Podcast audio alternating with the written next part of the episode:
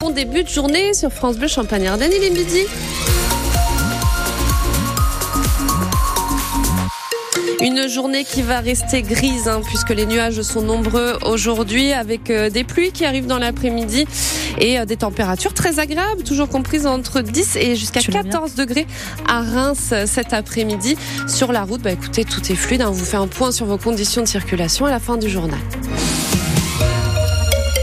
Le journal avec vous, Margot Turgy, bonjour. Bonjour Camille, bonjour à tous. On vient de l'apprendre, Robert Badinter est mort. Ex-garde des Sceaux sous François Mitterrand, connu pour son combat contre la peine de mort abolie en 1981. Robert Badinter est mort cette nuit, il avait 95 ans.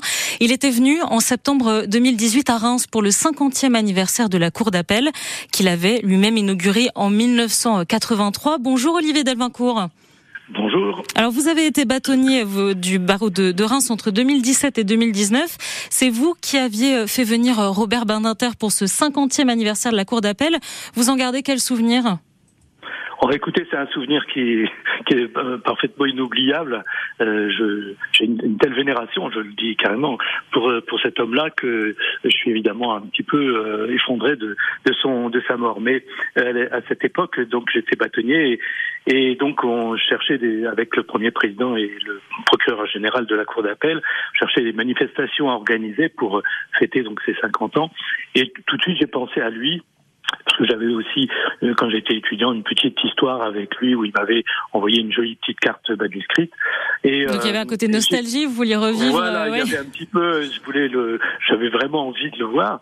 Mais alors, le, bon, donc euh, le premier président et le procureur général me disent d'accord, euh, et ils me disent, ben, vous vous en, vous vous en occupez de le contacter. Et là, ça a été le, le grand affolement parce que je ne savais pas du tout comment je pouvais le joindre puisqu'il n'était plus en fonction nulle part, quoi, en fait. Hein, il était plus au Conseil constitutionnel, évidemment plus garde des Sceaux non plus. Et euh, ce qui fait que j'ai cherché euh, Urbi et Torbi une adresse. Et j'avais un ami parisien à qui j'ai envoyé un, message en lui disant est-ce que tu as une adresse pour euh, Robert Banater Et il m'a il, m'a pas répondu tout de suite. Une adresse mail, vous voulez dire, c'est ça? Voilà, c'est ça. Hmm. Une adresse, quelle qu'elle soit. Mais 15 jours plus tard, sans commentaire, il m'envoie une adresse qui était, alors je ne me souviens plus précisément, mais en tout cas c'était euh, une adresse Gmail, donc c'était Robert Badinter ou robert.badinter at gmail.com. J'ai dit c'est pas possible, un homme comme ça, ça doit avoir une adresse à rallonge avec euh, un petit peu plus caché, quoi. voyez, mm. voilà. Et donc, euh, et, et, donc, mais n'ayant rien d'autre, je, je, lui envoie mon plus joli courrier, message par par, par mail. Et, euh, et j'avais pas de réponse. Quinze jours plus tard, sa collaboratrice qui appelle et qui dit ben, euh, Monsieur Badinter accepte de venir euh, à Reims et, euh, et, il souhaiterait intervenir. Et alors ça, c'était extraordinaire. Il avait 91 ans. Hein. Il souhaiterait euh, intervenir sur la justice et le numérique. Euh, donc, ce qui était quand même incroyable. Oui, à 91 ans, on peut se dire que c'est une, hein, une, une, belle performance, oui. Voilà, c'est ça. Et ça a été d'ailleurs une performance extraordinaire. On l'a accueilli euh, au Café du Palais pour qu'il puisse se restaurer un petit peu. Et, ensuite, euh, il est intervenu. Euh, il, avait, il avait amené un petit dossier. Il l'a mis sous son coude. Et il a intervenu pendant trois quarts d'heure euh, sans jamais regarder ses notes euh, et, et, tout le monde, mais vraiment tout le monde était euh, sous le charme quoi. Enfin, c'était très très émouvant hein, parce que c'était un, un, vrai un cerveau quoi. Je veux dire, c'est quelqu'un qui a une, une intelligence extraordinaire. Intelligence dont, dont, effectivement voilà que, que, tout le monde salue et dont tout le monde se souvient. Merci Olivier Delvincourt, ancien bâtonnier du barreau de Reims, d'avoir été donc en direct avec nous ce midi pour parler de vos souvenirs avec Robert ancien ministre de la Justice à l'origine de l'abolition de la peine de mort en 1981. Demande d'abolition euh, lors du procès de Patrick Henry pour l'enlèvement d'un garçon de 7 ans. C'était à Troyes en 1976. Les explications de Pierre Emparent.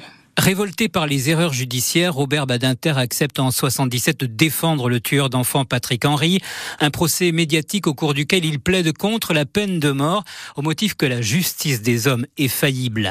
Quatre ans plus tard, devenu garde des Sceaux et à contre-courant de l'opinion, il a réussi à convaincre l'Assemblée nationale. Il n'y aura plus, pour notre honte commune, des exécutions furtives à l'aube dans les prisons françaises. La justice française ne sera plus justice qui tue. Autre discours et autre promesse de François Mitterrand en finir avec la discrimination sur la majorité sexuelle des homosexuels. Le moment est venu d'en finir avec ces discriminations, comme avec toutes les autres, car elles sont en vérité indignes de la France indigne également l'antisémitisme. C'est l'autre combat de sa vie. Son père juif, arrêté par Barbie, est mort en déportation.